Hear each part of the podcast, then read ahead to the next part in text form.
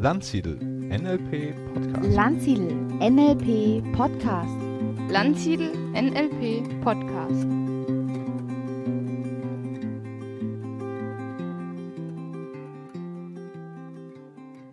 Herzlich willkommen zu einer neuen Ausgabe des Landsiedel Podcasts. Und ich bin heute im Gespräch mit dem Frank Schneegans Frank, ganz herzlich willkommen. Ich freue mich auf dich. Bin sicher, es wird ein spannendes Gespräch bei deiner Vita, bei deinem Background, NLP, Spiral Dynamics, Organisationsentwicklung, Coaching, Führungskräfte, Teamentwicklung, die ganze Palette.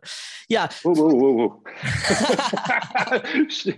Stefan, die Leute sollen mich noch berühren dürfen. Also. ist natürlich, wenn du, wenn du kurz vor 60 bist, hast du ein bisschen was hinter dir, das stimmt wohl. Ähm, ja, danke für diese, diese tolle Gelegenheit. Ich, ich habe gestern Abend ja mit dir zusammen äh, über die Methodenentwicklung ein bisschen miterlebt. Äh, das hat einen Spaß gemacht zu sehen, wie, wie du es kombinierst. Und äh, ich glaube, heute gucken wir mal auf der Anwenderseite sozusagen, was kann man damit dann auch noch anfangen? Oder wie läuft es denn da? Ja, äh, verschiedene Anwendungen. Ja, ähm, bitte, Stefan, ich würde jetzt mal Folgendes sagen. Ein, ein, ein ganz, ganz schlauer, ein, ein Philosoph, was glaube ich, hat mal gesagt, der, äh, der Schlaue hat Antworten auf die Fragen und der Weise stellt die richtigen Fragen. Also ich, ich gebe mich jetzt in deine Hand, in, ich vertraue dir, dass du weise Fragen stellst und wir dadurch hier eine wunderbare Arbeit zusammen hinkriegen. Dankeschön für die Lorbeeren. ja, für alle, die das gerade den, den Hinweis äh, noch nicht richtig verstehen konnten, gestern Abend war Seminar neue Formate erfinden mit NLP. Sehr kreativ im SOA-Raum die verschiedenen Dimensionen kombinieren. Und ähm, der Frank hatte mir im Vorfeld schon mal auch eine frühere, also etwas ältere NLP-Arbeit von sich zugeschickt, wo er schon ganz, ganz viel auch von diesen Elementen und auch weitere schon auch kombiniert hatte. Ja, super. Frank, ähm, lass uns beginnen damit, dass du vielleicht ein bisschen was zu dir erzählst, wie du ein bisschen dahin gekommen bist, wo du gerade bist. Ja, wie fing denn das wohl alles an? Ähm, ich glaube, wir lassen den Abitur- und äh, Studienbereich weg. Äh, das war ein BWL-Studium an der European Business School. Das heißt, das ist mein Zuhause.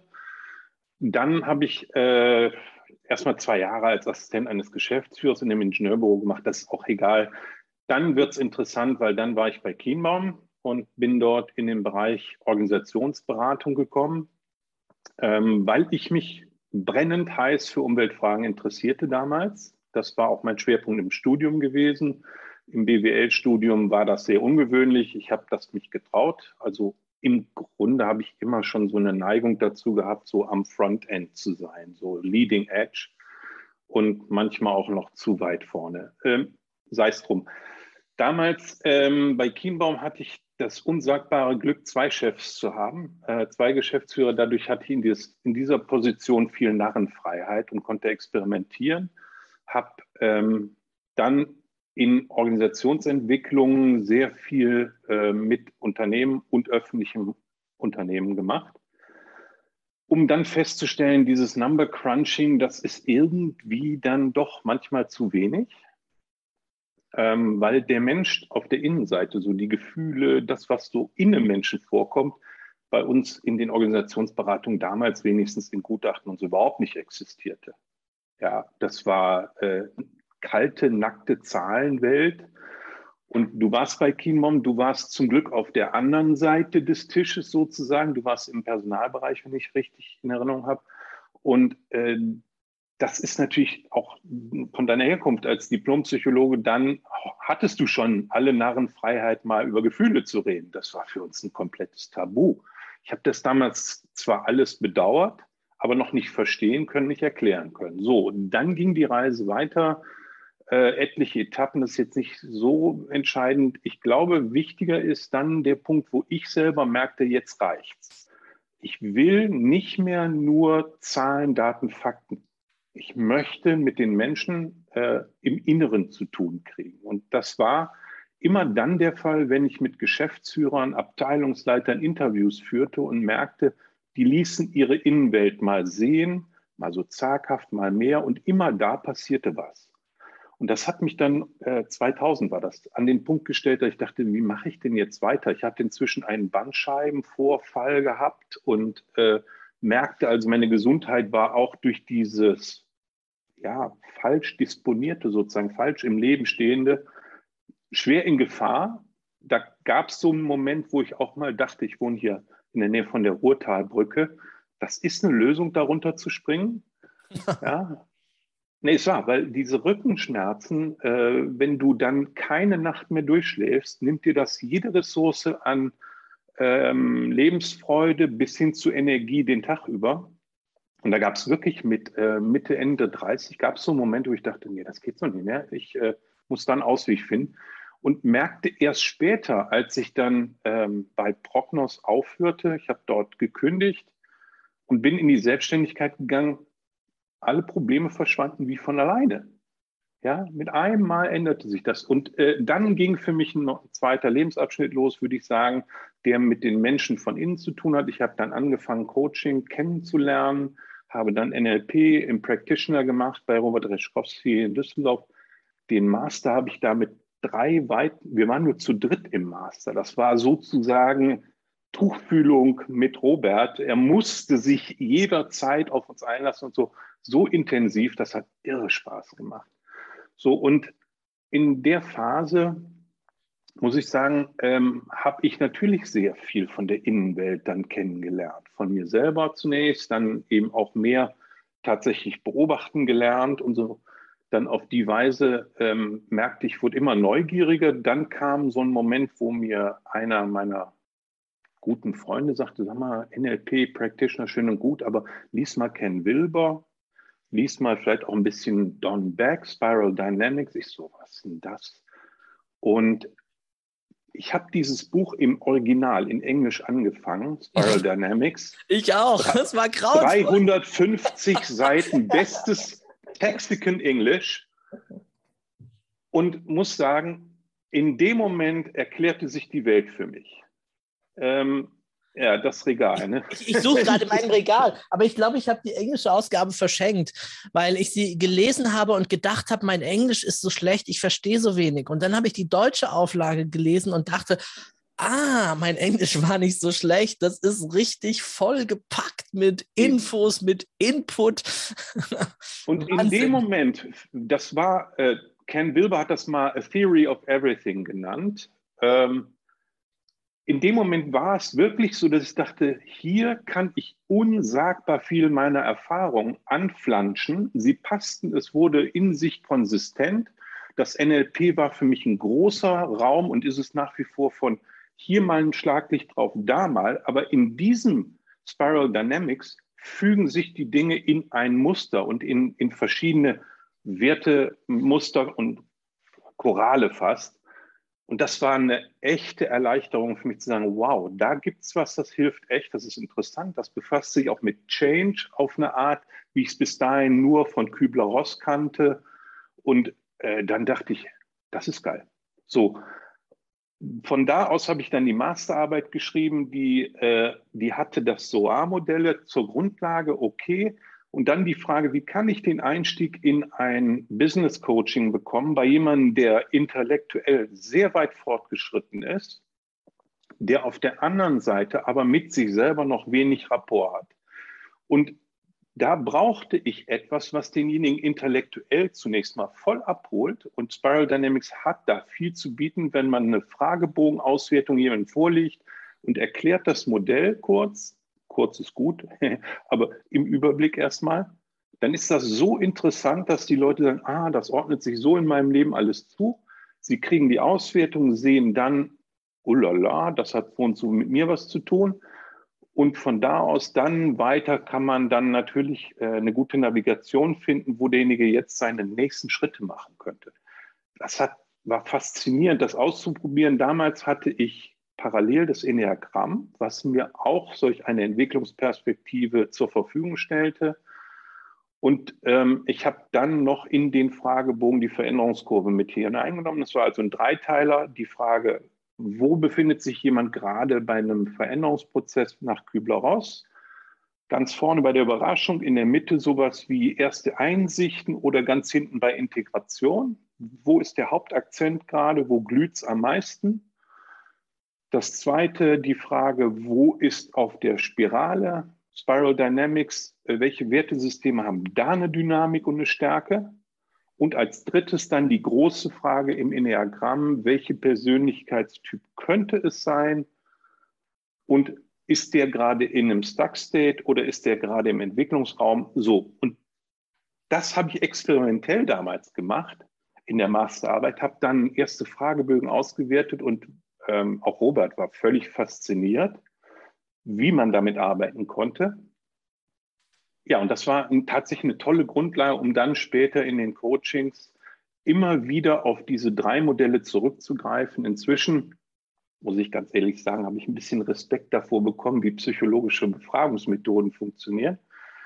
Und ähm, ja, habe also inzwischen auch mal von den Kollegen von Value Match den Fragebogen im Einsatz der ist psychologisch von vorn bis hinten durchgestylt. Der ist mit Don Beck selber erarbeitet worden und der ist auch inzwischen international einsetzbar. Von China bis, äh, ich glaube, Polnisch haben die alle Sprachen kalibriert. Es ist faszinierend, das Tool. So.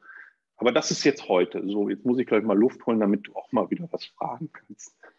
Ja, großartig. Entschuldige. Also, die, die häufiger hier sind und hören, die wissen schon, dass das genau meine Modelle auch sind. Ken Wilber, integrale Lebensführung habe ich es ja mal dann ein bisschen gleich leicht umbenannt, die integrale Lebenspraxis und Enneagramm in letzter Zeit und natürlich NLP. Und äh, für mich neu das Modell von äh, Kübler-Ross, was du beschreibst, äh, habe ich mir auch gleich notiert, um da mal noch mal ein bisschen auch nachzuschauen, was es äh, damit auf sich hat. Ja, großartig. Also sehr viele Parallelen auch in unserem Lebenslauf, auch ähm, Kienbaum, auch die Zeit möchte ich nicht missen. Spannend dieser Unterschied auch Unternehmensberatung, das war dann, glaube ich, in Düsseldorf, ne? da saßen die einen und wir waren ja. in Gummersbach, die Personalberater, die Psychologen.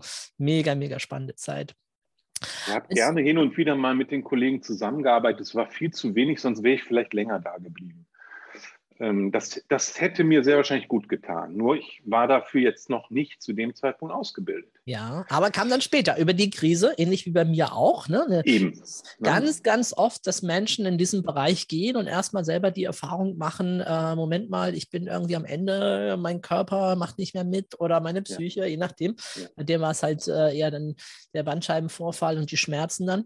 Ähm, Gibt es noch was aus deiner NLP-Zeit, wo du dich erinnerst, wo du sagst, ja, das hat mir NLP irgendwie gegeben? Du sagst es ja sehr intensiv, kleine Gruppe. Gibt es da irgendwas, ein Aspekt, wo du sagst, ja, der kam so durch NLP dann äh, stark in mein Leben? Ähm, ich habe einen von diesen Core-States erlebt. Und hm. ähm, auch wenn das nur in dem ganzen, weiß ich nicht, 16 Monaten äh, eine Stunde war, ist das so tief in mir gewesen in der Masterphase, diese Core State, das Core State Erlebnis. Das war eine Verbindung mit Gott. Das war so tief, spirituell große Kraft. Ähm, jetzt können andere sagen, kenne ich nichts von mit Gott.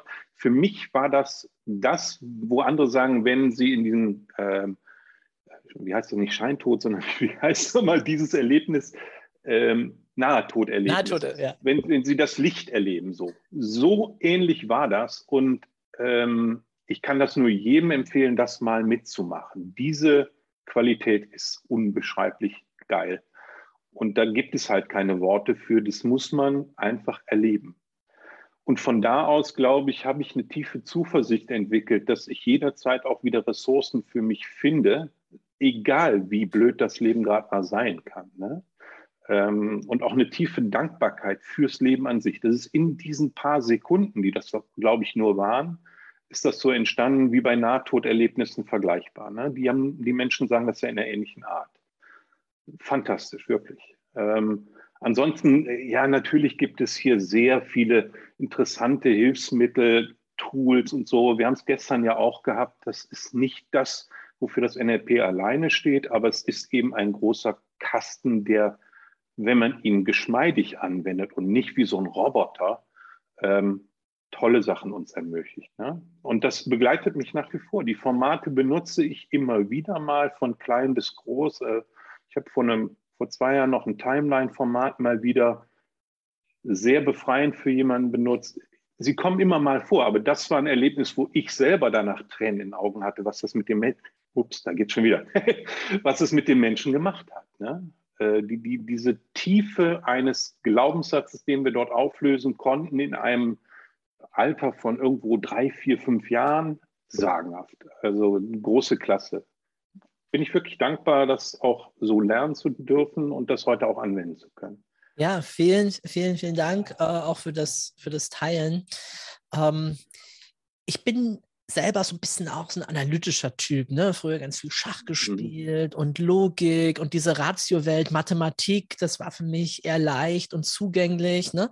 Und äh, so habe ich das auch vorher ein bisschen verstanden, ne? Unternehmensberatung, mehr zahlenorientiert und dann plötzlich entdecken wir so diese andere Seite und merken, hey, es gibt noch viel mehr in dieser Welt als nur irgendwie harte Fakten. Es gibt auf einmal Zustände, die wir uns vielleicht im ersten Moment nicht erklären können. Ne? Mir war das auch ein besonderes Erlebnis. Ich jetzt mal Aufwachen nennen, wo ich auf sehr viel Liebe und sehr viel Gnade gespürt habe und heute sagen wir, das ist der Höhepunkt meines Lebens gewesen. Dieser Moment bisher zumindest, ne? wenn man das so in einen Zustand hineinpackt.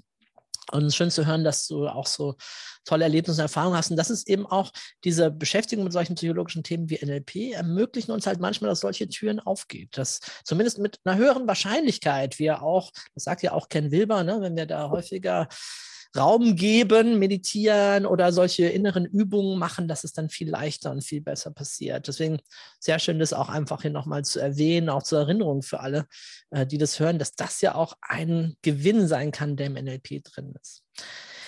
Die integrale Praxis von Ken Wilber hat mir viel Spaß gemacht. Ich habe äh, damals ja Ken Wilber angefangen zu lesen, Kosmos, Eros, Logos.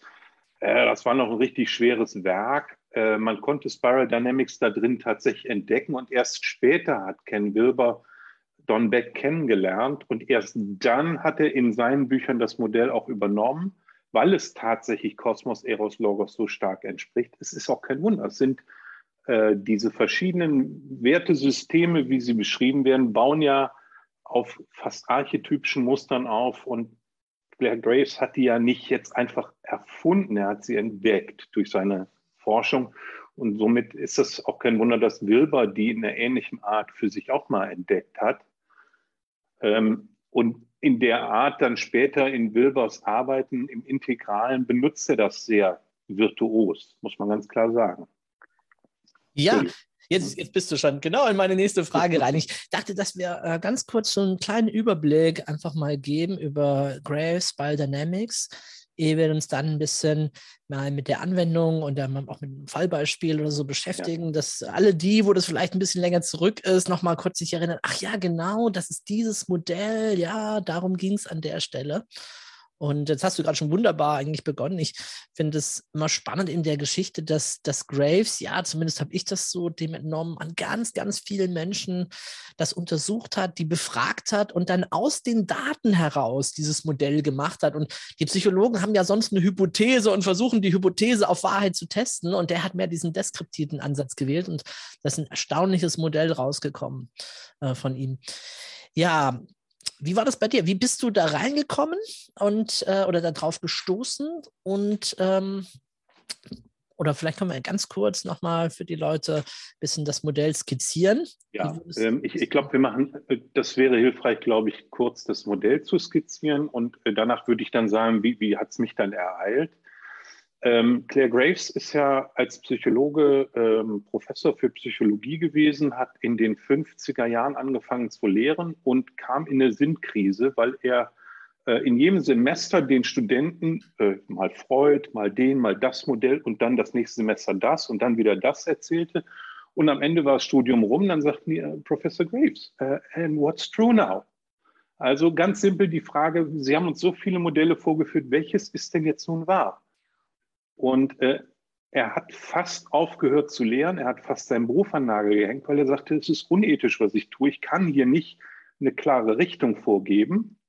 Ich muss mich diesem Thema widmen. Dann hat er in all den Modellen überlegt, wie kann ich jetzt eine gute Befragungsmethode entwickeln, um systematisch mehr Antworten zu bekommen und hat dann mit seinen Studenten, die im, zweiten, im ersten Semester bei ihm anfingen, immer dasselbe Programm mit denen gemacht. Jedes Jahr. immer dasselbe Programm, wo sie gefragt wurden, wo sie in einem bestimmten Schema trainiert wurden, wo sie in einem bestimmten Schema mal allein gelassen wurden. Und das beobachtete er die ganze Zeit. Er machte Aufschriebe darüber. Und aus diesen Beobachtungen und aus diesen Mitschrieben hat er das in Korrelationen gesetzt zu Erfahrungen aus anderen Modellen, aus anderen Beschreibungen. Und ihm zeichneten sich dann zunehmend mehr klare Patterns ab, also Grundmuster, von denen man sagen kann, die wiederholen sich. Und er beschreibt es so, wir haben äh, eine erste Stufe, die, wenn wir als Kleinkind groß würden, wäre das so dieses Wachwerden, Aufwachen als Baby und erstmal Essen, Trinken, Wärme, Ausscheidung. So die Grundfunktionen auf der physischen Ebene sind das erste nennenswerte Wertesystem, was wir verinnerlichen. Und das ist der Sockel sozusagen. Von da aus kommt dann so, ich mache es jetzt mal nicht wie bei den Studenten, sondern ich mache es wie bei Kindern. So nach anderthalb, zwei Jahren entwickeln wir das zweite Wertesystem. Das erste System ist sowas wie ich überlebe. Das zweite ist, wir gemeinsam als kleine Familie, als Clan überleben. Und da gibt es ein Wir, da gibt es kein Ich und Du. Das kann der Mensch in dieser Phase noch nicht. Später ist das das Wertesystem der Familie, des Clans, der kleinen Familie auch im Unternehmen. Äh, Familienunternehmen zum Beispiel haben dieses Wertesystem sehr intensiv. Und dort äh, ist es ein intensives Miteinander. Die Liebe, die Freundschaft, diese Dinge sind da zu Hause. Da ist aber auch die Magie zu Hause. Äh, da ist das Glauben an irgendwelche Fabelwesen noch daheim sozusagen bei Kleinkindern. Im Erwachsenenalter ist es auch bei den, sagen wir, Stämmen, die wir noch in äh, Südamerika kennen, die auch noch nicht so viel weiterentwickelt sind, ist das auch noch Trumpf. Dort gibt es keine Hierarchie, dort gibt es nur eine Gemeinschaft und da gibt es die Älteren, die ein bisschen höheren Respekt haben. Äh, nein, die werden mehr anerkannt, aber es ist kein Respekt. So, dritte Ebene dieses ist eine Wir-Ebene gewesen. Jetzt kommt wieder eine Ich-Ebene. Ich bin stark, groß, Power, Rock'n'Roll gehört dazu. Liebe ist da nicht so zu Hause, sondern das ist die Selbstliebe. Ich entdecke mich zum ersten Mal. Da, so mit drei Jahren ungefähr, entdeckt das kleine Kind ein Ich. Vorher gibt es das noch nicht. In dem Moment entsteht diese Selbstbezogenheit und das ist das Leben im Hier und Jetzt. Und wie ich sagte, das ist sowas wie Queen, Rock'n'Roll. Ne? I want it all, I want it now. Das ist so diese dritte Ebene, die sehr viel Power hat. Die hat den Entdeckergeist. Damit können wir Pioniersachen erreichen. Damit segelt man nach Amerika und so verrückte Sachen. Oder wie dieser letztes Jahr da bei, bei diesem Grand de Globe, diese, dieses Rennen, egal. Ähm, die darauf folgende Ebene ist wieder eine wir-bezogene Ebene. Es wechselt immer zwischen Ich, Verwirklichung und Ich, Aufgabe. Aufgabe ist vielleicht ein bisschen übertrieben. Es ist mehr ein Ich hingeben im Ganzen. Und es löst das Problem der dritten Ebene. Das dritte, die dritte Ebene wird sehr ruppig, wenn es schlimmer wird, wird sehr aggressiv.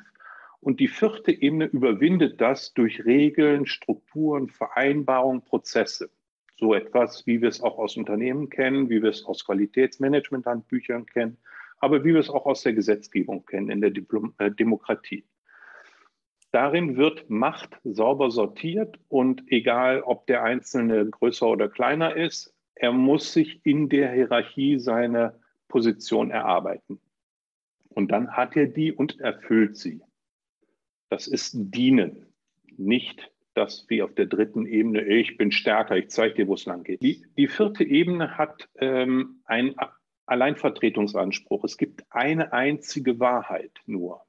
Das ist bei den Religionen häufig so zu sehen, dass sie für sich beanspruchen, eine Wahrheit zu haben. Das ist im Bereich des Kommunismus früher so gewesen, zu damaliger Zeit auch im Kapitalismus.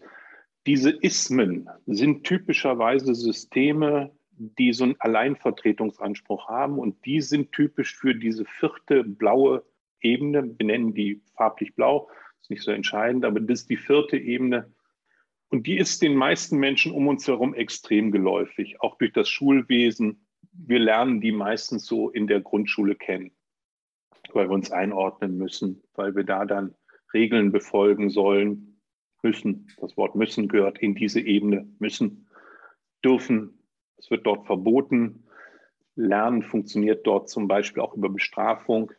Das ist ein fast notwendiges System im vierten, äh, in der vierten Ebene. So, die fünfte Ebene ist äh, dann wieder eine ich-bezogene. Ich bin so intelligent, ich kann mit meinem Verstand die Welt mehr erschließen und ich kann mit dieser Perspektive auf die Welt verschiedene Wahrheiten miteinander vergleichen, abwägen. Ich habe dieses analytische, die Fähigkeit, äh, auch besser oder schlechter zu beurteilen, weil auf der vierten Ebene gab es nur gut oder schlecht. Auf der fünften Ebene entsteht zum ersten Mal besser, schlechter, sowas in der Art. Ähm, dieses Weltbild ist heute ein sehr dominierendes, das prägt unsere wissenschaftliche Welt oder vielmehr umgekehrt, die wissenschaftliche Welt wird von dieser Ebene, von diesem Wertesystem gesteuert und ähm, führt in der Schwierigkeit hinterher dazu, dass sich dieses größer, besser, schneller, weiter dieser Ebene irgendwann nicht mehr ähm, in eine Relation setzt zu anderen Menschen, zur Natur oder zu Gaia, das heißt dem Planeten in Summe. Da fehlt irgendwo was, da ist was Entgrenztes, das sehen wir im Wirtschaftssystem, was im Moment durchdreht.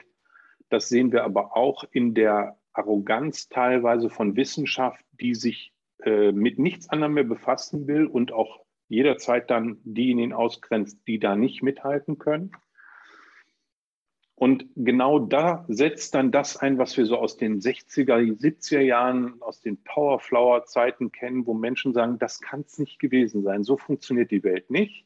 Wir wollen uns achten, wir wollen den anderen lieben, schätzen, wir wollen die Gefühle des anderen und die eigenen gut verstehen, tiefen Respekt davor entwickeln, die eigene Innenwelt genauer erforschen.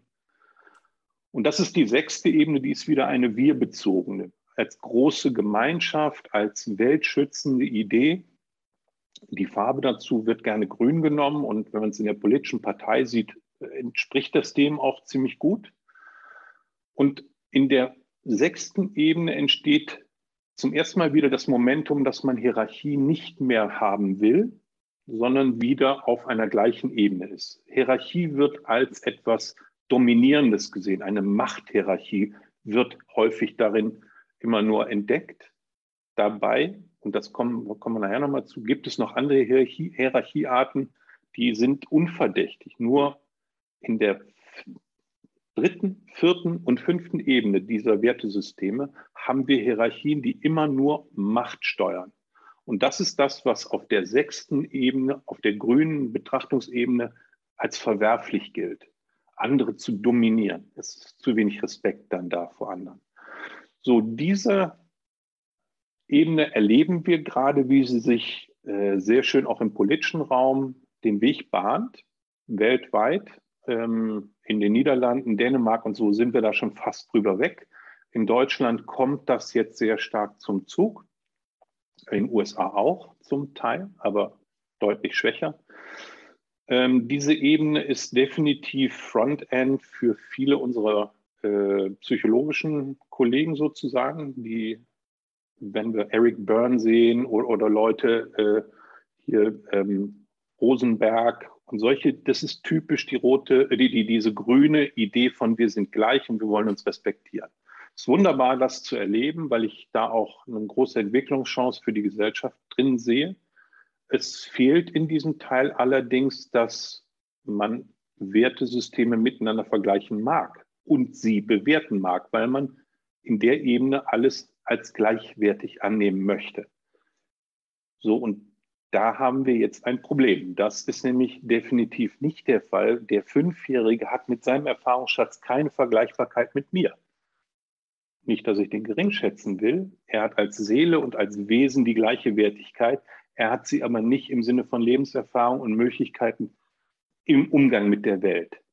So, das wiederum wird auf der siebten Ebene die integraler die sechs Wertesysteme vorher wie so ein Konzert betrachten kann und dann sieht, wann braucht man welches Wertesystem, wann ist es effektiv, wann nutzt man es, wann ist es aber auch störend. Das kann die siebte integrale Ebene. Claire Graves hat in seiner Forschung diese sechs Ebenen vorher sehr schön bei den Studenten bis zur vierten Ebene immer gefunden. Fünfte Ebene war meistens noch da. Die sechste Ebene hat er nicht bei allen Studenten erlebt. Die siebte Ebene tauchte bei ihm in den letzten zehn Jahren seiner Forschung mit einem Mal immer mehr auf und er hatte eine Faszination, diese siebte Ebene zu erleben, weil die so virtuos war im Lösen von Problemen wie keine Ebene vorher.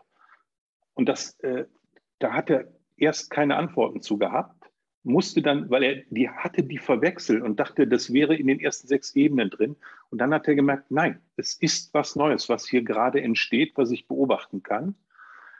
Und hat diese besondere Qualität herausgehoben als etwas, was man nicht lernen kann. Das ist äh, offensichtlich auch ein biochemischer Prozess im Gehirn, der wird angeschoben bei wenigen Menschen, die diese sechs Ebenen vorher noch nicht als ihre Lösung für die Lebensumstände erlebt haben. Und die können mit einem Mal Lösungen erzeugen, hochintegral in einer Geschwindigkeit, dass andere nicht mal im Ansatz mitkämen. So. Ich will da nicht weiter drüber schwärmen, weil wir um uns herum relativ wenig Menschen in dem Format haben. Noch.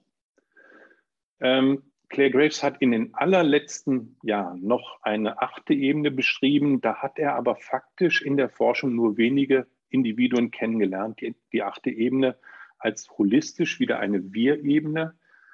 Ähm, die möchte ich auch jetzt gar nicht groß beschreiben, weil das meines Erachtens nach in einen Kontext führt, den nur wenige brauchen. Der ist, das ist nicht, nicht so hilfreich. Ähm, völlig verrückt sind manche, die im Moment von Choral, also der hm. neunten Ebene reden. Das sind wenigste Menschen auf der Welt und Ken Wilber geht dann noch weiter bis, ich weiß es nicht, Astral liebt mich schön. Keine Ahnung. Äh, ich finde es vermessen. Er, er kann sich das vielleicht erlauben, weil er meint, dass er über seine Meditation sonst wo ausgekommen ist. Das führt uns aber nicht weiter für die Menschen, die typischerweise in diesen, sagen wir mal, bis fünfte, sechste Ebene ihr normales Leben verbringen. Ja? Also mein Vater hätte selbst Geld nicht verstanden und äh, ich glaube, ich höre jetzt mal auf. Das war so das Modell im Überblick, wie Graves es entdeckt hat, diese Ebenen, Werteebenen. Don Beck hat aufgesetzt darauf, er hat ihn kennengelernt, hat das erforscht und ist damit dann nach Südafrika gegangen und hat Nelson Mandela geholfen, den Bürgerkrieg abzuwenden. Zusammen mit Mantutu und so weiter. Eine faszinierende Arbeit, die die geleistet haben. Ähm, in dem Falle muss man sagen, Beck hat es eben in diese Spiral Dynamics gepackt, damit man es beschreiben konnte. Graves hatte vorher noch eine andere Konnotation dazu mit Buchstaben, das lasse ich mal weg. Ähm, die Idee von Spiral Dynamics, also wie eine Doppelhelix wechseln sich diese Dinge ab, die verschiedenen Wertesysteme, beschreibt das ganz nett. Und ähm, es ist dadurch handhabbarer geworden, verständlicher, manchmal aber nicht präziser. Das muss man leider sagen. Äh, Graves hatte sicher das holistische Verständnis von dem und die anderen, die danach kamen, zweite Generation wie Beck und ich dritte Generation, Gravesian Third Generation. Äh, wir, wir folgen ja nur noch. Wir versuchen es dann heute weiterzuentwickeln und anzuwenden und das ist, glaube ich, der Verdienst dann auch von Leuten wie Ken Wilber oder noch interessanter Frederic Laloux, Frederic Laloux hat das in die Organisationswelt in einer interessanten, guten Qualität übertragen. Äh, und da sehe ich die großen Chancen für, für uns in der Gesellschaft, ähm, in einer Handhabung des Ganzen mehr draus zu machen, als nur in diesen abstrakten Riesenmodellen. Ne? So, jetzt schweige ich mal wieder für einen Moment. Ja, herzlichen Dank, Frank, für diese exzellente Zusammenfassung. Also ähm, sehr, sehr großartig. Ähm, vielleicht kann der, konnte der Hörer oder die Hörerin an manchen Stellen erkennen, wie diese Systeme wirken, aktiv sind. Ich habe zum Beispiel heute Morgen zufällig aus der Tagesschau irgendwie ein paar Sätze von der Annalena Baerböck, ne, von den Grünen aufgeschnappt, die gesagt hat, die deutschen Außenpolitik wird geprägt sein. Wir sind ja nicht allein in der Welt, wir müssen mit den anderen zusammen, Gemeinschaft, wir fördern den Dialog, deswegen wird es bei uns viele Gespräche geben und so weiter. Und dann dachte ich, so schön, dieses Grün auch zu sehen, Dialog, Beziehungen mit den anderen zusammen, ne? ähm, mit all den Schwierigkeiten, die dann vielleicht danach auftauchen. Ne? Oder andere haben vielleicht gedacht an Konflikte äh, mit den Taliban oder in Afghanistan. Also da wirklich zu schauen, was ist da gerade los auf der Welt? Da sind verschiedene Farbsysteme in Aktion. Und das finde ich auch das Faszinierende. Du hast es ja über Don Beck auch gerade beschrieben äh, mit Südafrika, dass das mal ein ein Modell ist, was auch in die Politik, in das Weltgeschehen eingreift uns, oder uns Dinge zumindest erklärt, verständlich macht, als Basis, um dann da auch auf systemischer, gesellschaftlicher, auf Organisationsebene auch zu arbeiten. Das sind ja viele NLP-Formate, die würde man gar nicht so in diesen Kontext hineinbringen. Erstmal würde sagen, ja, das hat was zu tun jetzt mit einem, mit zwei Menschen, mit einer Gruppe, aber nicht in diesem größeren System. Von daher war das für mich mega faszinierend. Ich habe ja Don Beck auch mal ähm, persönlich kennengelernt. Ich habe ähm, diese Spy Dynamics 1, 2, 3 äh, Seminare bei ihm gemacht. Und da hat er eben auch, das fand ich eigentlich sogar für mich fast das Spannendste, seine persönliche Erfahrung da in Südafrika mit Nelson Mandela, wie sie das gelöst haben, wenn er da erzählt und aus erster Hand. Ähm, sehr, sehr faszinierend, so ein solches Modell auch zu benutzen, was dann tatsächlich später ein Stück weit natürlich Weltgeschichte geschrieben hat. Wie ging es dir denn, als du zum ersten Mal auf dieses Modell gestoßen bist? Oder also bei mir war es so, das erste Mal habe ich es noch nicht verstanden. Das, das hat dann äh, zehn Jahre gedauert, äh, bis ich dann in einem richtigen Mindset mit Ken Wilber im Hintergrund und äh, aus meinen 20ern heraus das Modell nochmal neu äh, entdeckt und gelesen habe und ich war so fasziniert. Ich war einfach nur begeistert und äh, seitdem interessieren mich viel mehr auch ganzheitliche Zusammenhänge, auch Geschichte oder ähnliche Dinge. Äh, Kultur, Soziologie war vorher für mich gar nicht so spannend. Ich finde es inzwischen mega faszinierend, um da einfach mehr zu verstehen und mehr zu schauen, was da ist. Das ist ein Ordnungssystem für meine Welt geworden. Also ganz viele Dinge kann ich plötzlich anders einordnen, nicht mehr in richtig und falsch, sondern ah, jemand, der gerade in dieser Entwicklungsebene ist, für den sind andere Dinge einfach gerade wichtig, die brennen, der hat andere Sehnsüchte, der löst Probleme anders, der geht anders mit Situationen um, der hat andere Glaubenssätze, andere Werte, anderes Bewusstsein. War für mich mega faszinierend. Ja, wie ging es dir da? Ich teile das. Ich, ich teile das. Ähm, als ich das erste Mal das Buch anfing zu lesen, nein, ich habe bei Rolf Lutherbeck nur eine, eine, Übersicht dazu bekommen. Er hat das ja in, in seinen Aufstellungsarbeiten vorneweg, gab es so einen ganz kurzen Überblick dazu. Ich dachte, das ist so ein interessantes Ding da. Ne? Dann habe ich mich also an das Originalbuch reingemacht, weil solche Kurzbeschreibungen sind für mich immer verdächtig, dass was fehlt. Aber sie helfen ja. So, dann beim Durchlesen bei mir, ich hatte den Vorteil des höheren Alters. Ähm, ich konnte so viel aus meinen bis dahin 40 Lebensjahren zusammen da reinbringen. Und es machte bei mir sofort ein klares Bild. Es äh, half mir, meine Erfahrungen zu sortieren und im nächsten Schritt dann eben auch die beruflichen Anwendungen dafür relativ bald zu sehen. Ähm, auch zum Beispiel in dem Buch gibt es die Idee zu den, den äh, Change Variations, also wie kann, können Veränderungen angesteuert werden. Wir reden ja immer allgemein gerne im, im Business-Kontext von Veränderungen oder auch im individuellen Kontext. Aber um was geht es denn eigentlich? Was für eine Art von Veränderung meinen wir denn überhaupt? Ist das hier eine kurze Anpassen, Trimmen der, der, äh, der, der, Flop, äh, der, der, na, Flaps heißt es Flugzeug, wie heißt das denn? Klappen, also so nur ein bisschen trimmen oder äh, passen wir ein ganzes äh, System neu an? Also spielen wir ein neues Betriebssystem auf dem Computer oder bei uns Menschen?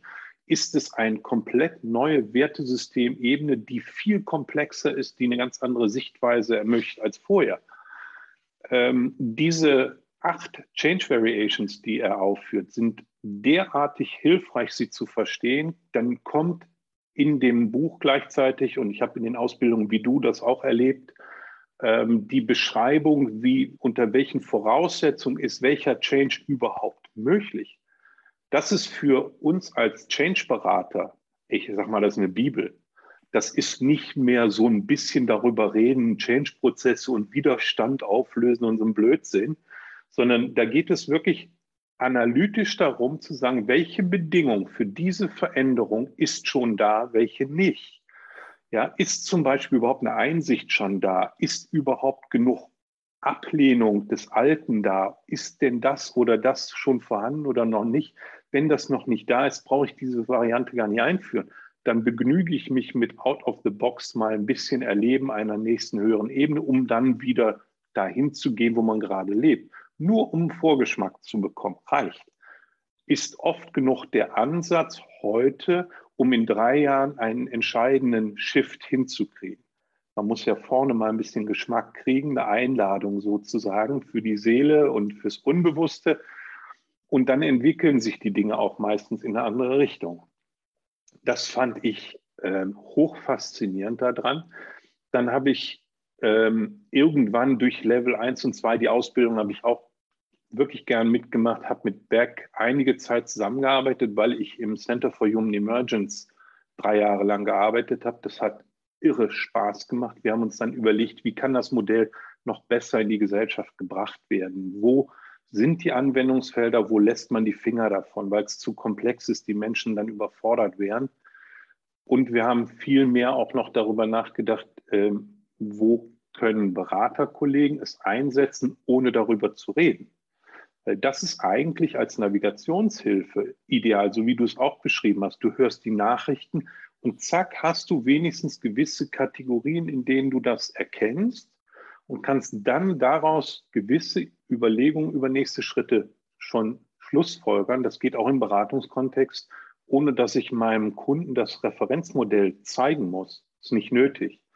Das machen wir häufig, ähm, dass wir erkennen, wo der Kunde ungefähr gerade steht, welche Wertesysteme möglich sind und wo Entwicklungsraum dann besteht für mehr. Also gerade mit, mit Value Match, äh, das ist von den holländischen Kollegen von Center for Human Emergence, dieser Fragebogen, der einerseits die Wertesysteme an, adressiert, der andererseits Veränderungskurve adressiert, in dem Sinne von Spiral Dynamics, Alpha, Beta, Gamma-Zustände, also unterschiedliche Formen von in Tune sein mit dem Leben gerade oder langsam Beta-Zustand in Stress zu kommen. Es passt nicht mehr ganz.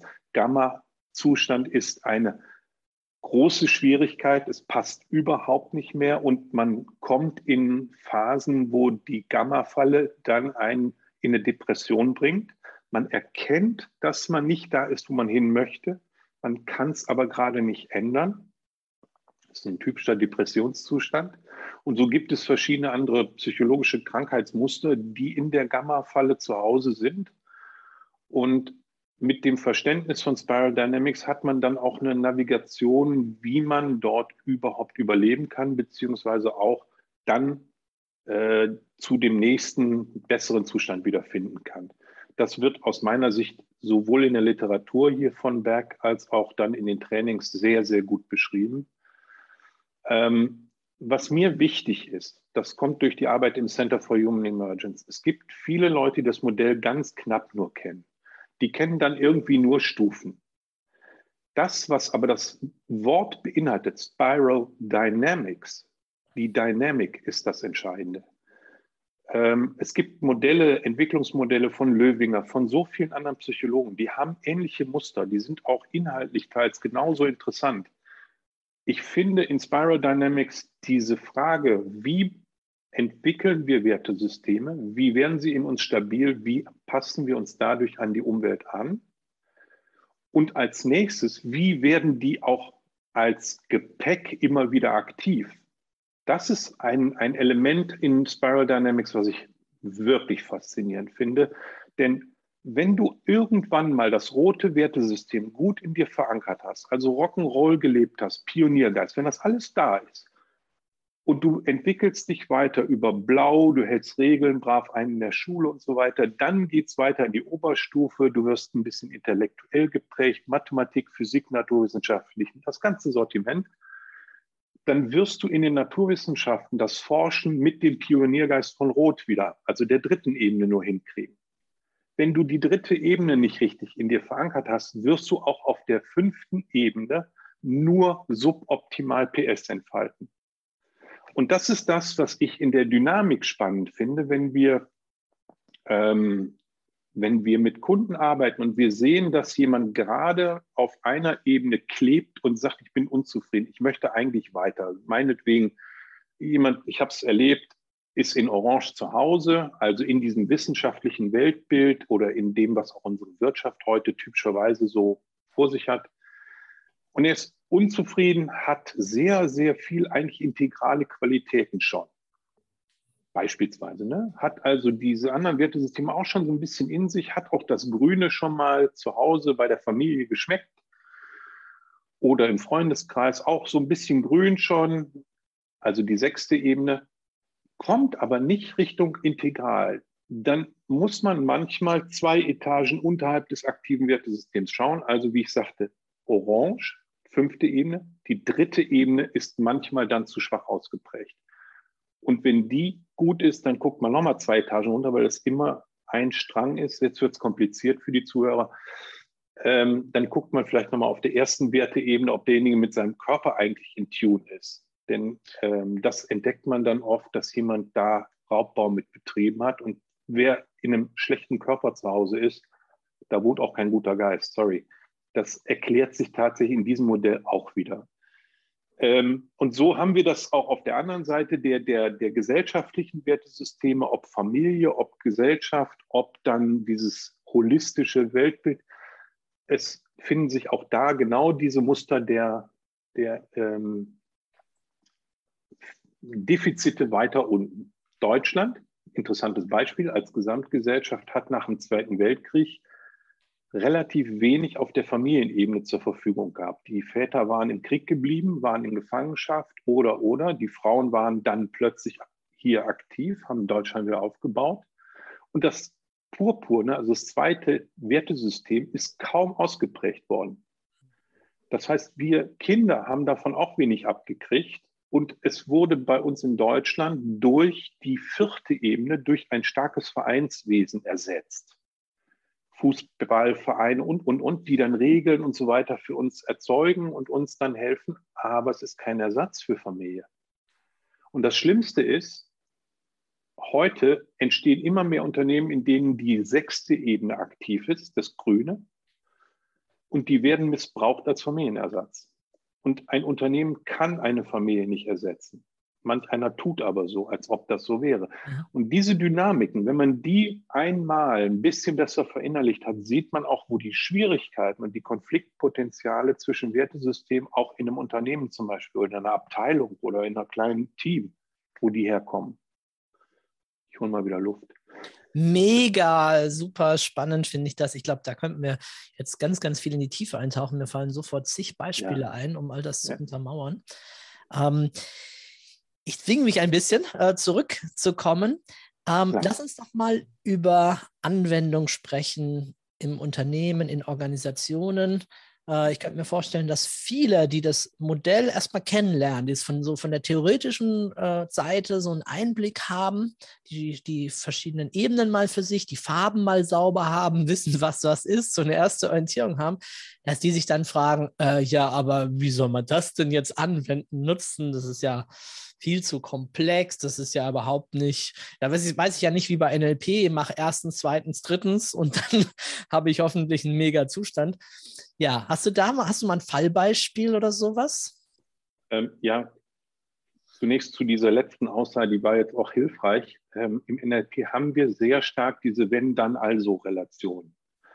Und die sind typischerweise in einem ganz anderen Modell gut zu Hause zu erklären, wenn du, wenn du Cinefine oder Canavine kennst von äh, David Snowden, der beschreibt dieses einfach, kompliziert, komplex, chaotisch. Diese vier Unterscheidungen. Wenn man das einmal verstanden hat, dann weiß man auch, Spiral Dynamics ist im Komplexen zu Hause, kann mit einer sehr großen Vielfalt von Dingen umgehen und kann auch sehr hohe Komplexitäten abbilden Während wir im NLP Formate haben, die sind im Regelfall sehr schön strukturiert. Die sind teilweise einfach, weil du so eine wirkliche Wenn-Dann-Also-Folge hast. Du musst nur die Kategorie richtig finden und dann zack, kannst du es anwenden. Bei komplexeren Systemen, ob Timeline, also komplexeren Formaten, ähm, gibt es auch nicht so viele Wenn dann also. Es muss eine gewisse Analyse machen und dann findet es sich immer noch zurecht. Das ist das Komplizierte sozusagen, wie ein Flugzeug. Eine Million Teile, aber die Spielregeln sind klar. Und bei, äh, bei Spiral Dynamics haben wir eben die Möglichkeit, auch noch in höhere Komplexität, Komplexitäten zu gehen und dann gibt es das nicht mehr. Dann musst du dich da rein navigieren und brauchst Erfahrung. Du musst ein Gespür entwickeln, wo du dich gerade befindest und wo es lang geht die erste Farblehre und die erste Beschreibung der Wertesysteme ist eins, aber die Dynamik, wie ich es eben sagte, die lernt man über die Zeit an sich selber als erstes, dann in Arbeitsgruppen, du hast Level 1, 2, 3 hinter dir und dann von da aus weiter. Ne? Ähm, du wolltest Anwendungsbeispiele und dann würde ich mal sagen, eins war für mich ähm, vorletztes Jahr sehr interessant, jenseits von den anderen Unternehmenskontexten war das eins für eine Schule. Und äh, die Lehrer, mit denen wir gearbeitet haben, mit denen haben wir über Value Match gesehen, was haben sie individuell für Wertesysteme am Start, welche sind davon Bedeutung. Wir haben dann das Gruppenbild gemeinsam betrachtet, was für eine Erwartung haben die sozusagen aneinander, was für eine Kultur entsteht denn dann da, weil Kultur ist ja ein gemischtes Wertesystem. Und Kultur ist auch ähm, eine Historie oft genug. Das heißt, da sind die Erfahrungen von, von früher, die müssen heute gar keine Relevanz mehr haben, werden aber oft weitergetragen. So, welchen kulturellen Kontext haben wir da? Kennst du auch von Ken Wilber, der untere linke Quadrant. Dann auf der unten rechten Seite haben wir Strukturen, Prozesse. Das ist ein Teil, den wir auch mit Value Match betrachten.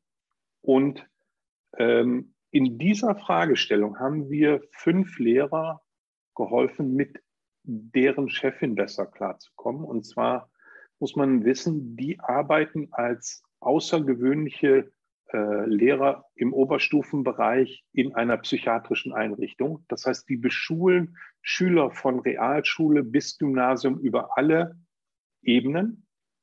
Und die müssen im Grunde jede Woche zu den neu eingelieferten Patienten neue Lehrpläne entwickeln. Kannst du dir ungefähr die Komplexität vorstellen, die da abgeht? Die müssen wirklich kurz mal sehen, wo kommt derjenige gerade in Mathematik her, was haben die? Dann rufen die die Herkunftsschule an, klären, wie jetzt die nächsten vier Monate gestaltet werden, wenn die da in der Psychiatrie bleiben. Und so haben die also ein Maß an integralen Problemen zu lösen. Das ist wirklich beeindruckend. Und wir haben es auch in den Fragebögen gesehen. Drei von fünf waren tief in der siebten Ebene, irre, wirklich beeindruckend, konnten integral denken, konnten damit gut handeln. Und äh, die zwei weiteren hatten auch ein sehr hohes Niveau auf der Spirale. So, und wir haben dann mit ihnen äh, erstmal das Modell erklärt. Das war für die wie so ein Schwamm. Fupp, haben die das aufgesaugt, direkt kapiert. Ja, das ist jetzt also kein Wunder gewesen. Da war ich auch ähm, spielerisch unterwegs und habe die, weil die Lehrer sind, sich gegenseitig unterrichten lassen. Ne? Die mussten sich gegenseitig die verschiedenen Ebenen erklären.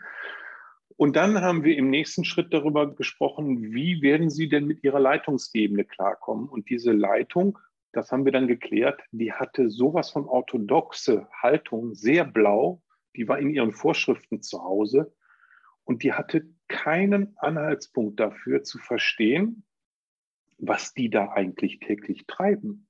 Obwohl die die Schulleitung war, konnte die das äh, in diesem Psycho Psych psychiatrischen Umfeld nicht verstehen und versuchte immer nur orthodoxe Sachen da drauf zu packen. Und als die fünf dann durch das Modell diesen Unterschied bemerkten, wussten die sofort, was zu tun war. Das war irre, schlagartig. Dann haben wir die Kernstärken der einzelnen Leute nochmal besprochen und es passierte Folgendes. Der, der uns am schüchternsten erschien, hatte eine latente rote, also diese Pionierkraft, diese Power im Hier und Jetzt, die hatte der. Das sahen wir in den Bögen. Und genau der hat in der nächsten Lehrerkonferenz richtig mal gezeigt, wie es geht. Der hat die ganze Energie abgebrannt, also positiv gezeigt und Position bezogen Und siehe da, sie konnten das Verhältnis zu ihrer Chefin tatsächlich völlig verändern. Sie konnten sehr genau auf sie eingehen, dass sie das kriegte, was sie brauchte. Die haben ihr tatsächlich so eine Scheingenauigkeit vorgespielt und haben gesagt, gut, bitte, die braucht das jetzt, kriegt sie von uns. und wir machen unser Ding hier weiter. Die haben alle Regeln, die das Schulamt und so braucht, haben die immer nebenbei miterledigt, ganz locker, haben aber eben eine völlig andere Welt aufgeklappt, die gebraucht wurde.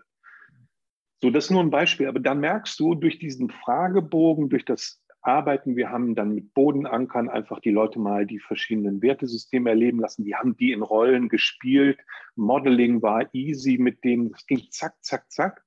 Wir haben am Anfang ein Appreciative Inquiry gemacht, also so eine, so eine wertschätzende Befragung, wo du nicht selber dich vorstellst, sondern der andere guckt auf dein Profil und sagt, boah, ist ja genial, das brauchen wir unbedingt dann und dann und das so, so, so. Damit haben wir das Modell kennengelernt und gleichzeitig sich gegenseitig neu entdeckt. Mir hat hinterher äh, die eine Lehrerin nochmal geschrieben und auch so eine Referenz geschrieben, die sagte, wir kennen uns teils seit 15 Jahren. Ihr habt an dem Nachmittag was uns erleben lassen. Wir haben uns völlig neu wertschätzen gelernt in der Tiefe. Das war sehr beeindruckend.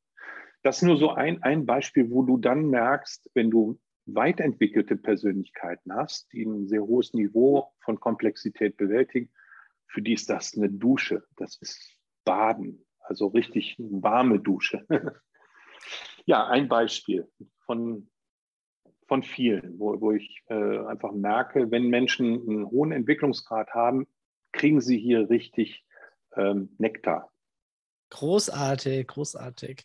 Ja, ich war auch mal zwei Jahre lang tatsächlich überraschenderweise, wurde ich auch als Experte vom Bundesministerium für Forschung und Bildung für dieses Modell gebucht. Da ging es um Kindertageseinrichtungen und die aber mhm. auch auf höchstem Level. Also die mussten sich bewerben für diese Fortbildungsmaßnahmen. Die gingen über ein Jahr mit zehn mal zwei Tagen. Die habe ich nicht alleine gestaltet. Da gab es schon auch noch ein Fachteam und so weiter drumherum. Aber ich war halt so immer für den Graves-Input äh, da zuständig. Und da haben wir es ähnlich mhm. gemacht. Die haben auch vorher Fragebögen gehabt gehabt, da stellte sich auch raus, diese Einrichtungen, also wirklich die Top-Einrichtungen, die sich echt Gedanken machen, das ganze Systemische drumherum. Was ist mit denen, wo die Eltern andere Arbeitszeiten haben? Wie kommen die Kinder dann von da nach da? Wer mit wem zusammen? Wie wollen wir die ausbilden, schulen? Wie können wir differenzieren innerhalb dessen? Da waren auch ganz, ganz viel sehr stark äh, grün-gelbe Anteile äh, von dem her, also sehr viel auch gelb ausgeprägt, oft mit grün als zweiten sehr dominanten Faktor. Und die Verwaltungen, ja, die waren natürlich auch zum Teil dann blau, ne? also kirchliche Träger oder klare Verwaltungseinrichtungen. Und das war auch spannend, weil mit denen wollten wir auch arbeiten. Das war nicht ganz so einfach. Ne? Die haben dann das zwar realisiert, als wir das visualisiert haben, dass äh, da irgendwie die anders, ganz anders geantwortet haben im Fragebogen. Aber was das so bedeutet, haben sie sich deutlich schwerer getan dabei. Ne? Aber auch faszinierend. Äh, was dann da für die letztendlich rauskam. Du, du um, ähm, zeigst an, an diesem Beispiel, zeigst du etwas, wo man dann auch äh, selber, wenn man es dann in, in den Bögen sieht oder ahnt, weiß, hier werde ich über das Modell nicht reden. Also Graves hat irgendwann mal zu Beck gesagt, um, ähm, it's a model that explains why people won't understand it. Das, ne? Also es ist einfach nicht trivial. Das Modell ist so komplex, dass auf der blauen Ebene manche Leute es überhaupt nicht im Ansatz nachvollziehen können, worüber geredet wird. Und äh, insoweit tust du dich natürlich in so einem Umfeld dann auch extrem schwer, überhaupt damit ähm, was zu starten. Also Erklärungen und so braucht man da nicht. Das funktioniert nicht, weil es ja nur eine Wahrheit gibt in Blau. Und, und nicht hier so eine komplexe Vielfalt von Wahrheiten. Absolut. Ähm, eine Frage oder eine Einladung nochmal dazu, was zu sagen, äh, möchte ich dir unbedingt stellen. Ja. Ähm, finde, auf den ersten sechs Ebenen gibt es äh, relativ viel Anschauungsmaterial, sehr viele Beispiele aus der Welt, die man so erzählen kann. Und ich erlebe es dann ganz oft im Seminar, dass wenn ich über die siebte Ebene rede, dann kommt ganz oft, ja, kannst du uns nicht noch mehr Beispiele dazu sagen? Ich habe schon einige, aber ähm, ich glaube, für viele ist äh, das ein bisschen am, noch am diese Ebene mit, mit am schwersten natürlich zu verstehen. Ähm, ich würde dich gerne einladen, wenn du magst, dazu einfach noch ein paar Beispiele oder Ideen zu beschreiben, was, wo du denkst, das ist diese, die siebte Ebene, die gelbe Ebene, so kommt die zum Ausdruck, so erlebe ich die, das ist das Besondere. Ne? Fällt auch dieser Begriff noch ein von Graves, die Spiral Wizards, die Spiralmagier, die so die ganzen Ebenen im Blick haben und irgendwie versuchen in Balance oder in Ausgleich auch zu bringen oder sich auch verschiedenster Strategien bedienen können auf den Ebenen. Ja, Einladung an dich, wenn du magst, zu dieser Ebene noch ein paar Worte zu sagen. Es ist für mich jetzt nicht ein großes Wunder, äh, dass dazu so wenig Beispiele findbar sind. Also erstens gibt es nur relativ wenig Menschen, die äh, diese siebte Ebene wirklich in der vollen Form in sich verinnerlicht haben, weil wir ja auch die Lebensumstände so gut wie nicht dazu haben. Äh, das ist Teil des ganzen Modells, dass wir sagen, wenn die Lebensumstände dich nicht herausfordern, irgendeine Lösung zu entwickeln, brauchst, wirst du den nächsten Schritt nicht tun. Ähm, und gelb sind Lebensumstände, die wir zwar im global-galaktischen Moment haben. Wir haben die ersten sechs Wertesysteme im Moment im Widerspruch miteinander und sie können es so nicht lösen. Es ist erst auf der siebten Ebene lösbar. Es ist aber noch zu wenig äh, Erfahrungsschatz da in der Welt, wie gelb funktioniert. Tatsächlich, es gibt so wenig Referenzbeispiele. Das ist das Problem. Es wundert mich nicht, äh, dass das so schwer zu beschreiben ist, weil Don Beck zum Beispiel auch gerne sagt, um, there are people that are jumping around and claim to be yellow. They aren't. Also es gibt so viele, die rumrennen und äh, sich an die Brust klopfen und sagen, ich bin so gelb, so gelb tatsächlich sind das die allerwenigsten in der Qualität, wie Graves es in seiner Forschung meinte. Es ist ein intellektuelles Gelb, was oft genug geredet wird, auch im integralen äh, Umfeld von Ken Wilber. Das wird viel gedacht, aber aus dem Herz heraus, so wie man Otto Schama zum Beispiel erleben kann in seiner Theory U, das ist Gelb. Das ist in purer Form Gelb, diese Fähigkeit, Kopf, Herz, Hand zu kombinieren und nicht separat, sondern es dann in einem Ganzen erlebbar zu nutzen. Das ist so ein Beispiel, wo ich sage, wow, große Achtung. Wir haben die, die, äh, diese Ausbildung äh, Social Architects, die beinhaltet Spiral Dynamics, äh, Theory U, äh, integrale Ideen und so und hat das alles zusammengezogen in einen Bereich für Menschen, die eben als äh, Social Architect, also als Menschen, die sich einer sozialen Gruppe widmen können und ihr helfen, die Dynamik in die richtige Richtung zu lenken oder zu halten. Ähm, das haben wir dort ähm, als Community of Practicing nachher etabliert. Da war ich einer der Mitbegründer. Also die Ausbildung ist das eine. Das zweite war eben dann die Frage, wollen wir nachher damit immer wieder üben?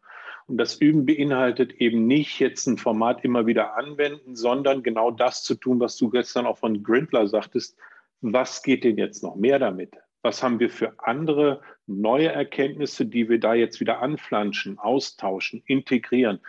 Und sobald du das tust, in so einer Community of Practicing in der Art zusammenarbeitest, entwickelst du einen Kontext, der hat sehr viel gelbe Elemente der fordert dich die ganze Zeit, das wieder neu zu verdrahten, deine Synapsen neu zusammenzuschrauben und nicht damit stehen zu bleiben, zu sagen, das habe ich einmal gelernt. Übrigens ist das auch die Erklärung, warum Grindler unzufrieden war. Vermutlich haben zu viele NLPler nur die blaue Ebene bisher gut etabliert und entwickeln sich gerade so ein bisschen Richtung Orange. Dann wenden sie an. Das können sie gut. Das ist aber das Einzige, was sie auch erwarten. Und wir haben in der Community of Practicing halt die äh, Haltung, dass wir sagen, wir möchten es lebendig äh, in den Kontext der heutigen Zeit immer wieder reinsetzen. Und auch in der Gründungsphase der Community of Practicing haben wir schon gesagt, äh, wir werden uns nicht mal eine Satzung geben, weil wir es dynamisch halten wollen. Wir wollen es in diesem Umfeld des sich ständig weiterentwickelnden Kontextes ähm, sich evolutionieren lassen. Das ist die Absicht. Und das ist durchaus eine sehr äh, gelbe Idee. Und die Leute, die da mit uns zusammenwirken, haben sehr viel sagen wir, Berührung mit dieser Art zu denken. Und da reift dann eben auch die Fähigkeit, mehr und mehr äh, so zu agieren. Was ich immer wieder wichtig finde, ist, im Unterschied zu den ersten sechs Ebenen gibt es keine stereotype gelbe Verhaltensweise. Die siebte Ebene hat die Fähigkeit, eben äh, sehr schnell etwas zu lernen und auch die ersten sechs Muster zu benutzen. Und es passiert, ich habe einen Freund, der war IT-Leiter bei ähm, Mitsubishi Europa. Das ist schon mal ein Kontext, da sind viele Leute an der Strippe zu halten. Ist ein echter Machertyp. Man könnte meinen, der wäre sowas von fünfte Ebene Orange naturwissenschaftlich. Nein, der Norbert ist definitiv sowas von integral in seiner ganzen Haltung und Denkart. Wenn er in den Kontext aber geht, wirst du ihn sehr stark in einem Pacing, Pacing, Leading erleben oder so. Ne? Er, er macht das Muster nach. Er führt dann eine Zeit lang in Orange, um die Leute da abzuholen und unterhält sich genau auf der Ebene. Der kann genauso dann auch in sturen blauen Regeln reden der kann auf der, der ganz normalen, kollegialen, freundschaftlichen Ebene purpur aktivieren und einen Moment später erlebst du den dann äh, im besten Orange intellektuell das System neu stylen und so. Und das ist bestes integrale gelbe Qualität. Du siehst sie nur nicht, weil es immer in der jeweiligen Pacing-Form erscheint. Ist verrückt. Äh, und deshalb haben wir so Schwierigkeiten, Vergleichsmuster zu entdecken äh, und nur Nelson Mandela rauszuholen, der ja schon sehr weit, vielleicht sogar im holistisch achter Ebene war, äh, das ist mir zu weit weg für Menschen, die ich fühlen möchte, die ich kennenlernen und, und sprechen möchte. Ne? Und ich bin selber bei mir sehr vorsichtig, alle Spiral Dynamics äh, Auswertungen der letzten fünf Jahre zeigen ein gutes Gelb.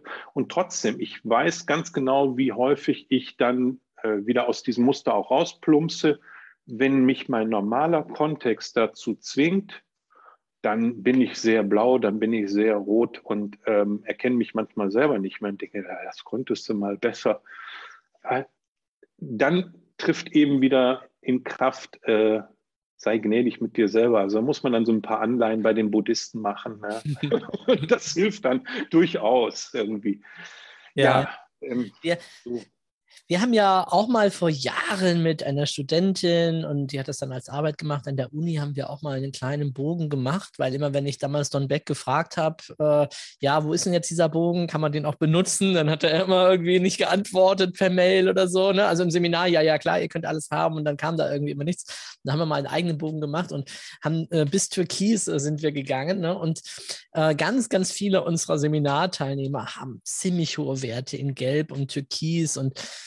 ich habe dann so, wenn man die Leute so ein bisschen näher noch kennenlernt, auch in verschiedenen Situationen, dann ein bisschen reflektiert und gemerkt, ja, es macht einen Unterschied, ob man eine Ebene gut findet und diese Antwort dann ankreuzt und sagt, ja, genau so ist es, so musste es eigentlich sein. Aber ich kann ja nicht, weil mein Leben hat ja ganz, ich habe ja drei Kinder und Job und ich kann doch gar nicht mich mit sowas überhaupt jetzt im Alltag beschäftigen. Aber gut finde ich das, ich kreuze das mal.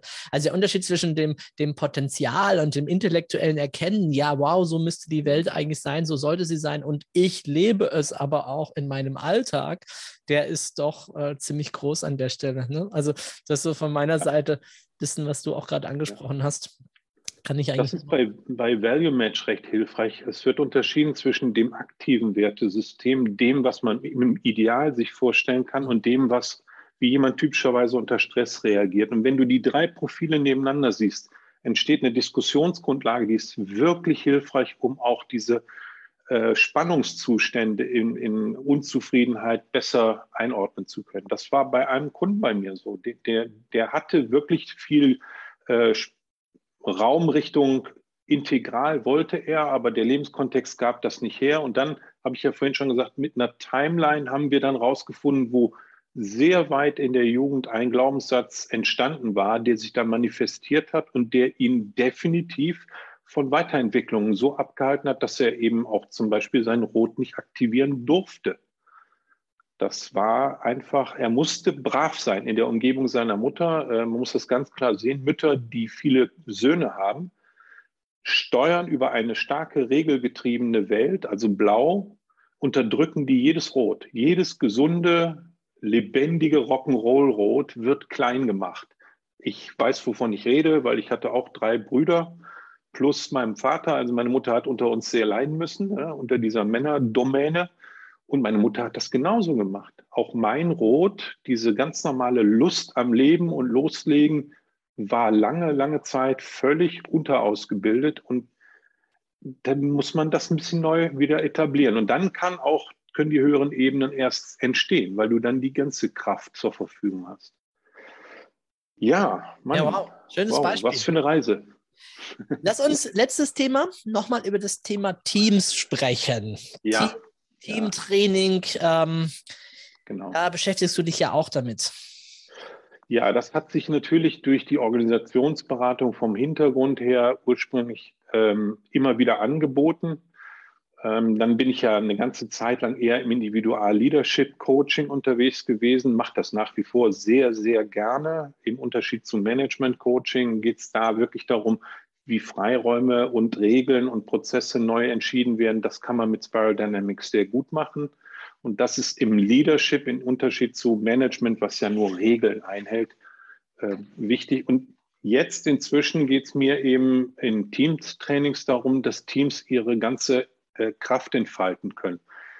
Wenn wir ähm, aus den modernen, den normalen, äh, modernen Trainingsmethoden, du kennst sie hier von ja, Engage, kennst du die O'Neill Blackwell, denke ich mir, ne? Format hast du gestern angesprochen äh, wissen wir, dass wir Menschen im Training auf eine andere Art abholen können als nur Frontalunterricht. So, das hat mich vor acht Jahren dazu geführt, an der Hochschule in Offenburg, da mache ich ein MBA-Programm und unterrichte Studenten im Bereich Psychologie, Soziologie für Berater. Da lernen die so in einem Blog-Seminar mit mir Spiral Dynamics und das Ganze drum und dran.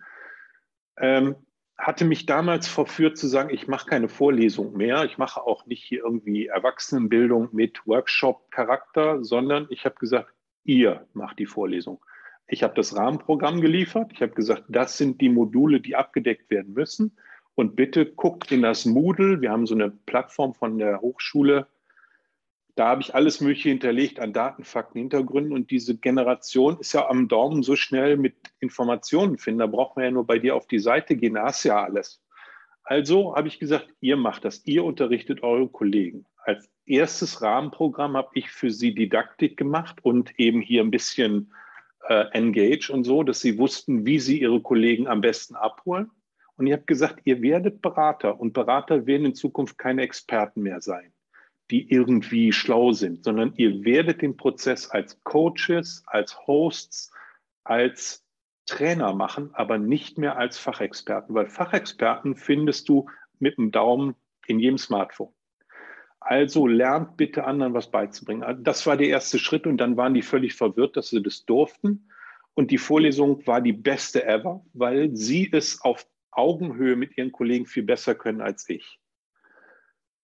Ich war von meiner eigenen Courage zwar überrascht, aber es hat super funktioniert und seitdem mache ich es nur noch so. Und das Modell habe ich jetzt dort oft genug trainiert und so seit drei Jahren mache ich das auch bei Teamtrainings in Unternehmen. Dass ich hingehe und sage, es gibt Grundideen, Grundmodule, wie man die Teams zu mehr Teamarbeit bringen kann, was sie brauchen. Ist es Feedback, Kommunikation, ist es irgendwie das Rollenmodell, solche Dinge. Aber ich gehe eben zunehmend mehr hin und sage, ich mache den Host des Ganzen, ich stelle euch die Materialien, aber ihr werdet das für eure Kollegen machen.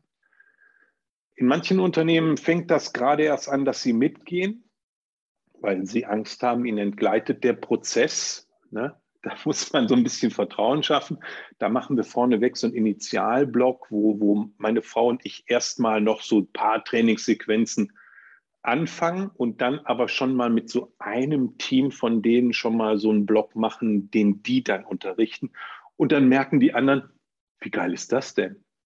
Die können das auch. Und dann, dann kannst du das dann so nach und nach ausweiten und irgendwann hast du so kleine Center of Competence zu den verschiedenen Themen, ob Feedback, ob das, ob das. Und das unterrichten die gegenseitig sich und bleiben dann dauerhaft fit. Und dann macht mir das so als Coach und Berater richtig Spaß, wenn ich da nicht gebraucht werde, sondern wenn einfach die vollen Ressourcen der Leute da zum Leben wachgeküsst werden, sie sich das irgendwann zutrauen, dann die Chefetage auch sagt, oh, hätte ich nicht geglaubt. und dann irgendwann dann die Herausforderungen von der Mannschaft an die Chefetage kommen, dann wird es lebendig, dann ist das System richtig dynamisch und dann erlebst du Teamarbeit von Feinsten. Also was wir kennen in dem Tuckman-Modell, ne, wie so ein Team durchläuft, kannst du dann nochmal die erste Runde wieder vorne anfangen, sehen, wie die sich nochmal im Forming begegnen weil sie es dann konsequenter tun, dann kommen sie mal zu einem richtigen Storming und werden mal richtig energisch und laut und zeigen mal alles, was das Johari Window so kann. Und dann kommt die nächste Phase im Norming. Das heißt, sie werden blau, Regelprozesse, Strukturen vereinbaren sie endlich mal konsequent. Übrigens ganz nebenbei, Tuckman, ne? Purpur, Forming. Rot ist, äh, ist das Storming. Blau ist Norming und Performing ist Orange. Ja, schön. Siehst du das? Siehst, das ja. ist einfach eine Dynamik, die kannst du aus der Spirale wieder nehmen. So, und dann hinten das Adjourning, weiß ich nicht, ob das grün wäre, wäre nicht fair. Ähm, Adjourning, also sich wieder auflösen, ist irgendwas anderes, hat mit dem Zyklus nichts mehr zu tun. Aber dann äh, beim Performing kommt viel grün und irgendwann integral auch. Will nur sagen, dieses, dieser Prozess, der bildet sich dann durch solche Teamtrainings, die die Leute mit sich selber machen, viel dynamischer ab. Und die Lust auf Team ist eine ganz andere. Es ist nicht mehr, ich mache hier irgendwas und toll, ein anderer macht's oder so. Ne? Team, toll, ein anderer macht's oder traue andere Arbeit nicht. Ähm, nee, traue eigene Arbeit mehr, so war das. Sondern es ist in dem Falle tatsächlich mehr dieses Wir gemeinsam und Schulterschluss, kriegen das hin. Du wirst das in meinen Materialien sehen. Es taucht jetzt immer mehr bei mir diese Wir-Metamorphose auf, weil ich eine tiefe Überzeugung habe, dass unsere Gesellschaft im Moment aus diesem Paradigma von fünfter Ebene Orange, dieses wissenschaftlich getriebene, in Richtung Grün wachsen muss. Wir werden noch nicht integral. Das ist viel zu früh. Da reden so viele von Momentous Leap, wie Graves es genannt hat, würde jetzt stattfinden, ist Unsinn. Wir müssen erstmal ein neues Paradigma für die Gesellschaft in der grünen Ebene haben. Und das zieht sich durch alle Steuerungssysteme. Also nehmen wir mal, die Wirtschaft wird ja im Moment gesteuert äh, durch das normale Wirtschaftsprinzip, ne, das ökonomische Prinzip. Und das ist sehr stark in Orange zu Hause. Aber das ist ein Wettbewerbsprinzip alle Spielregeln bei uns sind darüber geregelt. Ne? Bis hin Wettbewerbsrecht, alle äh, unternehmensrechtlichen Dinge bauen darauf auf. Wenn du aber jetzt eine Gesellschaft entwickeln willst, die zunehmend ressourcenschonender arbeitet, ist Wettbewerb schädlich. Wir müssen viel mehr Kooperation haben, wo du weniger verbrauchst, wo du nicht unnütze Produkte durch Marketing anpreist, sondern darauf achtest, suffizient zu sein. Was brauche ich denn eigentlich wirklich? Ne? Nicht effizient, nicht äh, Effektivität, Suffizienz ist es. Und das ist auf der grünen Ebene. Und dieses gesamte Weltbild wird sich über die nächsten 30 Jahre weltweit vielleicht entwickeln. Zaghaft. Wir können aber in unseren Unternehmen schon in jeder Abteilung mehr Wir entwickeln und damit Probleme lösen, die wir in diesem wettbewerblichen Einer gegen den anderen nicht mehr lösen können. Die, die werden, da werden wir uns verschleißen dran und lösen damit nichts. Ähm, du hast selber gestern dieses Diamond-Modell aufgezeigt, das heißt also Tetralemma sozusagen, wie, wie das der Bager von Kibet sagt. Die Frage entweder oder, sowohl als auch weder noch oder was ganz anderes. So diese Position mal zu durchschauen. Ich mag das sehr gerne. Da gibt es diese Idee des Polarity Management, was eben ein wunderbares Pulsieren zwischen den Polen hat und nicht ein Problem löst, sondern ein Pulsieren versteht, wie Ein- und Ausatmen. Ne?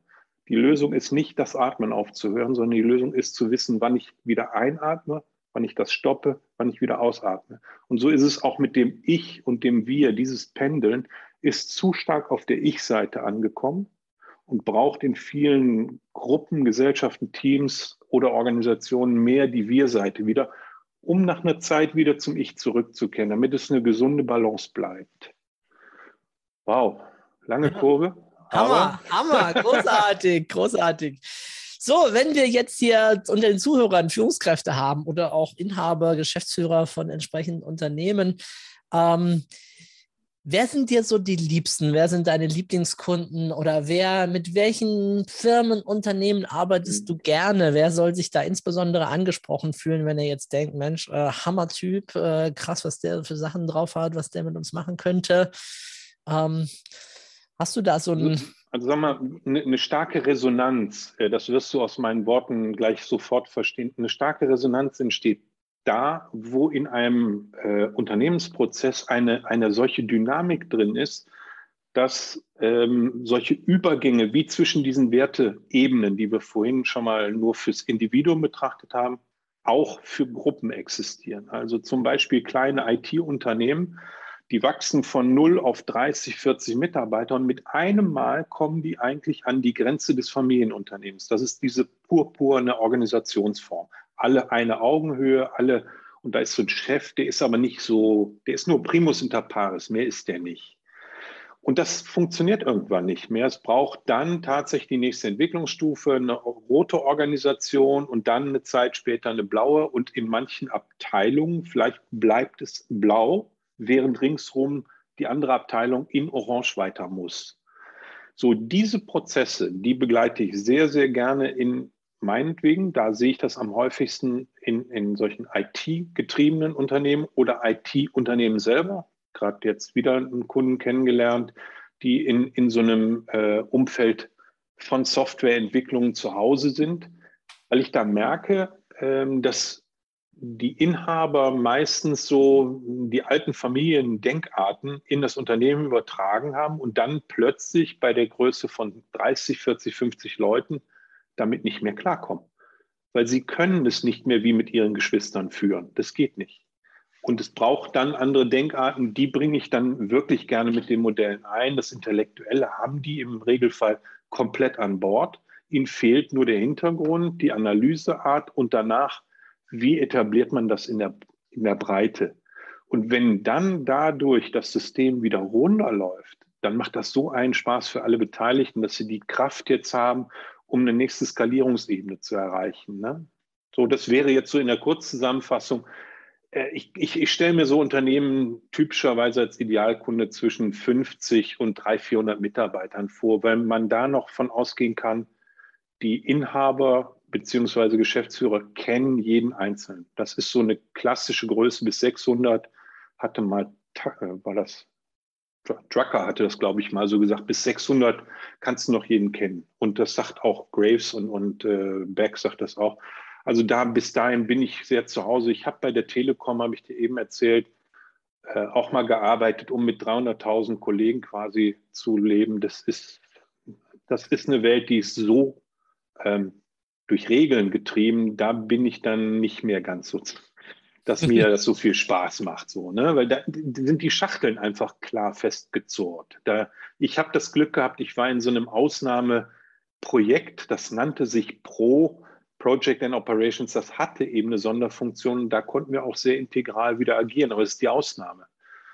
in dem großen Tanker, sobald man die Hand so rausreichte, jenseits dieses Bereiches, dann war das wie bei Modern Times. Kennst du dieses Bild, wo, Charlie Chaplin auf diesem großen Zahnrad liegt und droht, in das große Räderwerk reinzugeraten? Ah. Dieses Bild hatte ich immer, wenn ich dann da eine andere Abteilung anrief und dachte so, alter Schwede, gleich haben sie dich. Äh, dann wurde mir so ungeheuer, weil dann das Regelgetriebene mich komplett zerlegt hat. Also da, das ist nicht meins. Ich brauche, ja, wie ich vorhin sagte, Leadership. Leadership ist die Fähigkeit halt, Regeln auch neu aufzustellen, anders zu ordnen. Äh, sobald es in den strukturierten Prozess auskommt, ist es gut, weil es effizient ist, aber es ist nicht meine Welt. Ne? Andere dürfen da gerne managen, ich nicht. Ich will das nicht. Ja, super spannend. Ich glaube, wir könnten noch Stunden weiter uns hier austauschen. Ich finde es echt ähm, sehr, sehr großartig.